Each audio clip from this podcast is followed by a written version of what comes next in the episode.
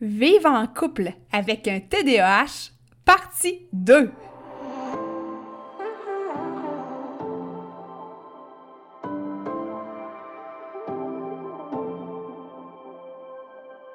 Si comme moi, tu marches le chemin du TDA avec ou sans H, Focus Squad, c'est ta place.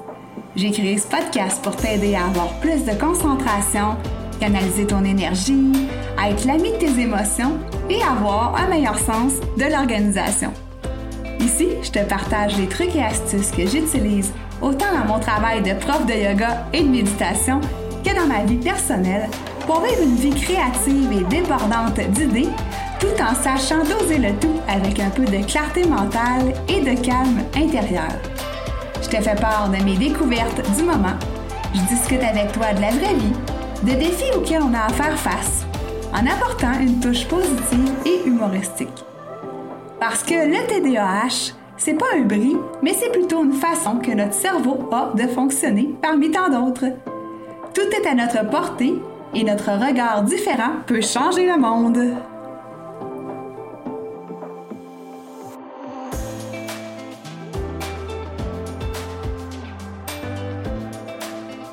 Hey, hey! Salut, salut! J'espère que tu vas bien. J'espère que tu as passé une belle semaine. Aujourd'hui, on aborde la partie 2 en fait de notre sujet sur les relations amoureuses quand on vit avec le TDAH. Et avant qu'on rentre dans le vif du sujet, ben tu sais qu'à l'habitude, je t'invite toujours à aller t'abonner à, euh, dans le fond, sur ta plateforme d'écoute préférée au podcast Focus Squad pour être certain, certaine de recevoir euh, toujours les notifications quand un nouvel épisode va sortir. Si jamais tes nouveaux nouvelles euh, avec moi aujourd'hui, ben, je t'invite euh, après l'écoute de l'épisode de podcast ben, à aller t'abonner. Alors voilà pour la petite invitation.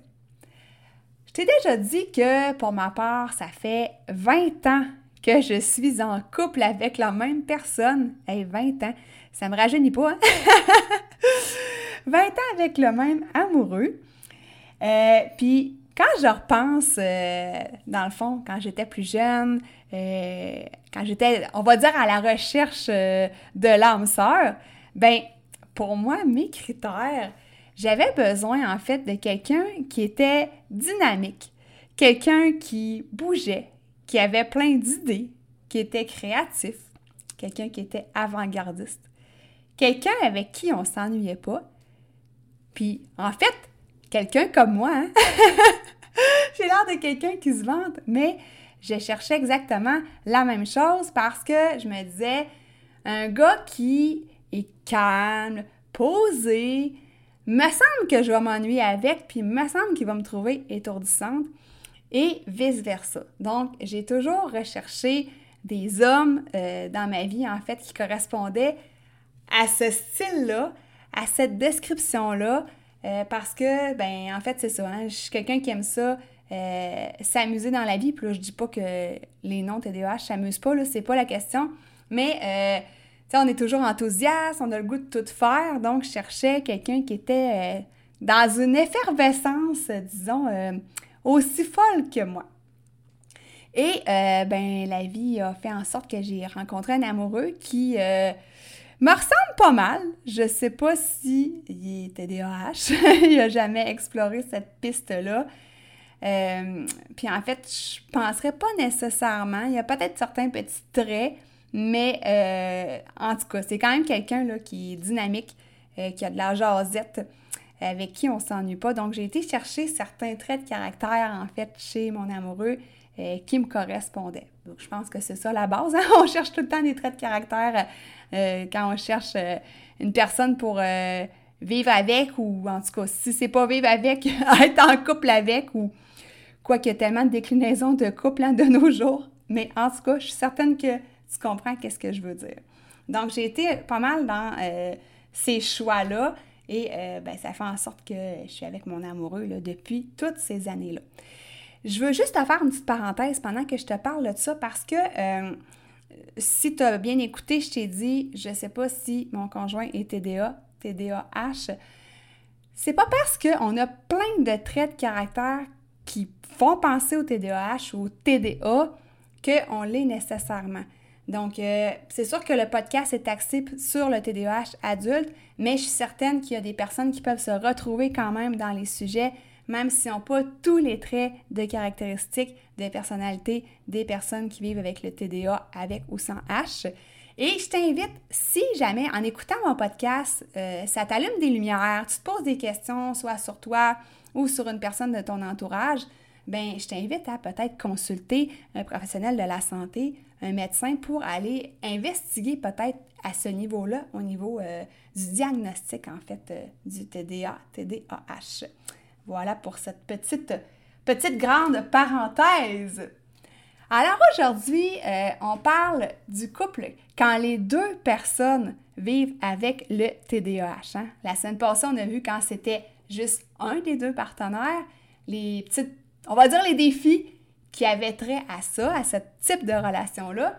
Et maintenant, ben, quand les deux sont euh, assez hyperactifs, merci, ou assez euh, dans la lune, disons-le comme ça, ben, euh, les défis que ça peut apporter, puis des petits trucs et astuces pour euh, comment euh, pimper, on va dire, notre vie ou du moins mieux l'organiser.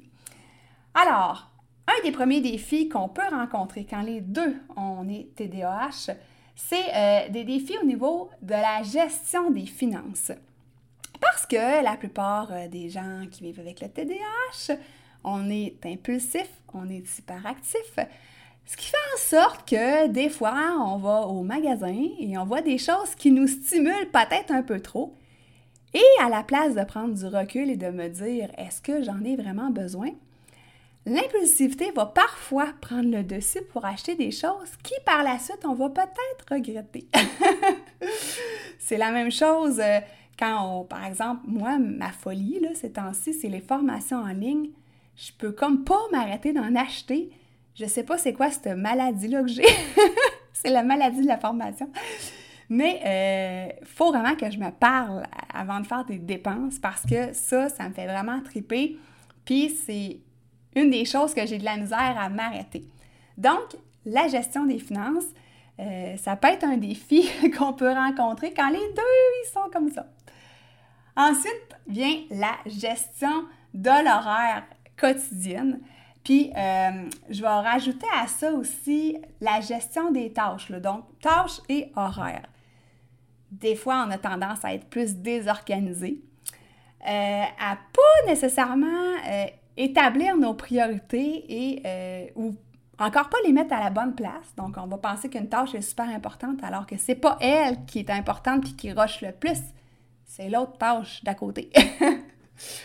Même chose au niveau de l'horaire. Hein. Je t'ai déjà dit, moi, que ça m'arrivait peut-être moins souvent parce que là, bon, on est pas mal chez nous ces temps-ci, mais même à ça, c'est facile de se booker plusieurs meetings Zoom en même temps. Mais euh, ça m'est déjà arrivé d'en booker, c'est ça, hein, plusieurs euh, dans le même dans la même plage horaire ou, aux alentours de, ce qui fait que je deviens, moi aussi, facilement étourdie. Donc, quand les deux personnes ont des conflit d'horaire comme ça. De un, quand on n'est même pas capable de gérer notre propre horaire. Quand on met ça en cohésion avec notre amoureux, notre amoureuse, des fois, là, ça le fait pas. Même chose au niveau des tâches. Hein? On va des fois commencer une tâche, avoir de la difficulté à la terminer.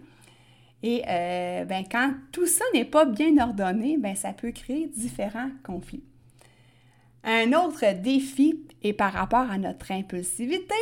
Des fois, on va avoir tendance à peut-être se fâcher un petit peu trop vite, un petit peu trop fort. Et euh, ben, ça peut créer des flamèches parce que quand l'autre personne du couple vit aussi avec le TDAH, ben, ça peut faire des petites euh, explosions. Je ris parce que, ouais, vraiment, les deux, des fois, dans mon couple, on est impulsifs.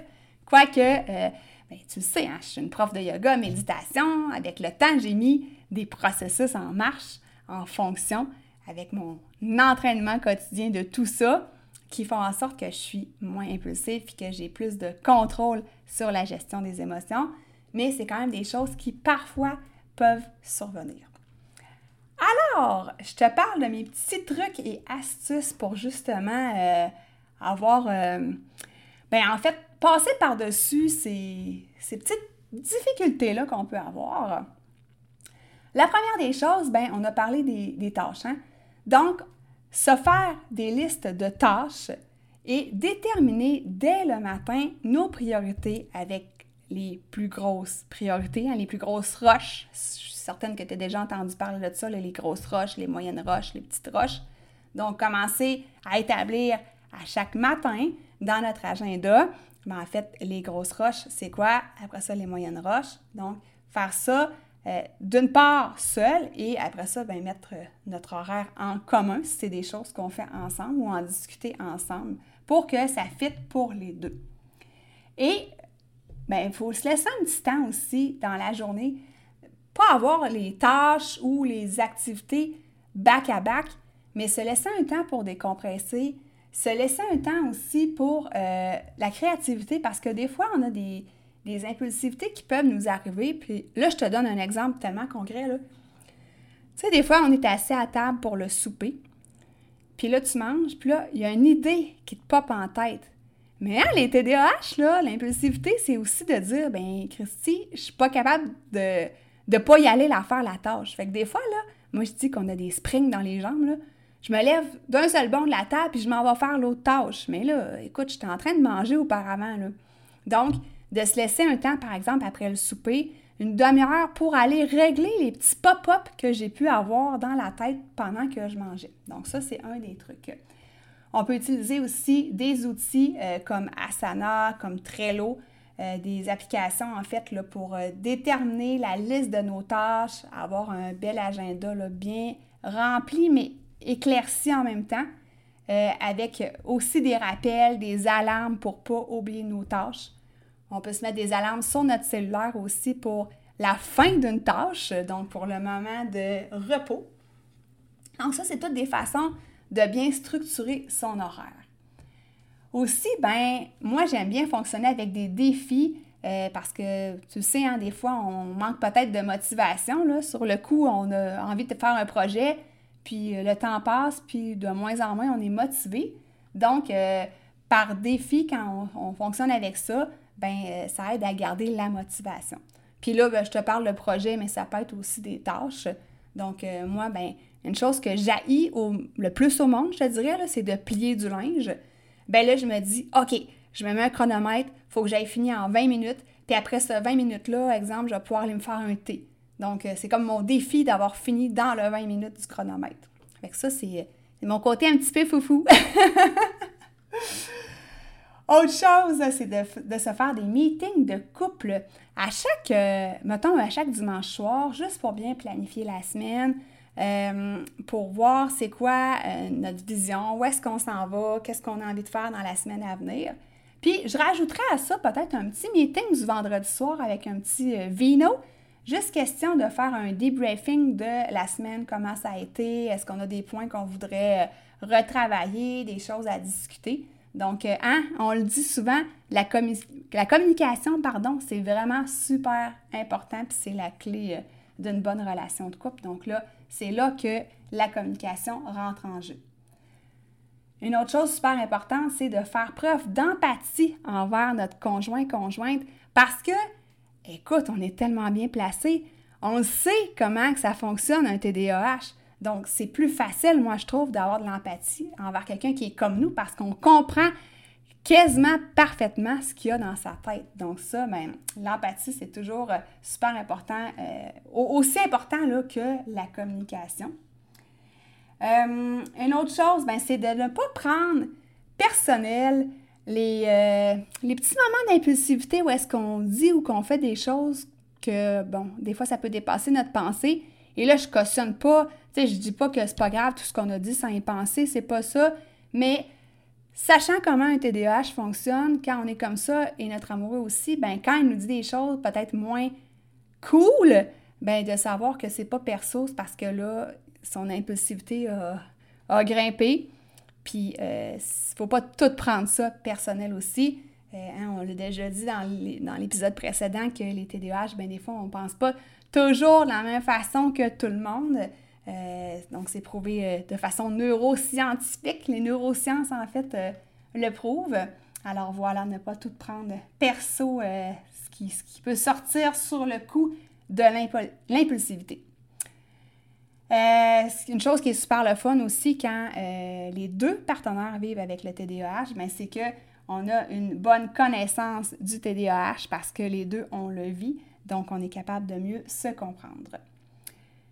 Pour euh, ce qui est de la gestion financière, j'ai cherché, ben, en fait, j'ai fait des petites recherches avant de faire l'épisode de podcast et j'ai trouvé l'application Portefeuille ou l'application Mint qui peut être bon pour la gestion financière. Et là, ben, je m'arrête là-dessus parce que je suis vraiment pas quelqu'un qui est bon en finance. C'est vraiment pas ma force. J'ai pas de connaissances là-dedans.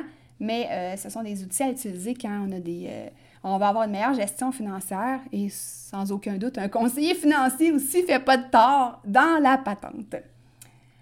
Alors, euh, ce que je voulais dire en dernier par rapport à mes petits trucs, ben c'est de peut-être avoir euh, moins de cartes de crédit aussi ou réduire la limite pour justement avoir moins de dettes hein, quand on cède à l'impulsivité folle d'acheter quelque chose. Ben quand en fait on n'a pas euh, de carte de crédit ou quand la limite est plus basse, ben ça nous fait résister à ces petites tentations-là. Maintenant, comme d'habitude, ben si jamais tu euh, as envie de céder à l'impulsivité, euh, que tu sens que tu vas faire une dépense folle ou euh, ça peut être dans un, contexte où quelque chose te met en rogne et que tu as envie d'exploser, ben euh, j'ai envie de te proposer la méthode, en fait ma méthode secrète que j'utilise pour prendre du recul puis mieux gérer mes émotions, mieux gérer mon impulsivité. Alors si ça t'intéresse, c'est gratuit. Je vais mettre le lien de ma méthode secrète dans les notes d'épisode. Donc, tu pourras aller cliquer dessus pour aller télécharger ça, en fait, pour avoir accès à la méthode, la méthode secrète. On n'oubliera pas non plus hein, les bons côtés des couples TDAH. Comme on a dit, on ne s'ennuie jamais, on a tout le temps plein d'idées, on est foufou, on est dynamique, donc je pense que c'est un avantage aussi d'être deux personnes TDAH ensemble. Après ça, ben là, euh, est-ce que c'est mieux d'être avec un TDAH quand on ne l'est pas et d'être deux TDAH ensemble, vice-versa? Là, après ça, ben, la décision te revient. Il n'y a pas de bonne ou de mauvaise réponse. Avec ces deux épisodes-là, ben, je voulais te faire voir les, différents côtés des relations de couple quand on vit avec le TDA ou TDAH. Alors, euh, ben, la semaine prochaine, on va parler du fait d'être parent quand on a le TDAH, ça amène des beaux défis, ça aussi, je te dirais, avec lesquels j'apprends à, jongler maintenant depuis 10 ans. Je te laisse là-dessus. Je te remercie beaucoup pour ton écoute et on se rejase la semaine prochaine. Bye!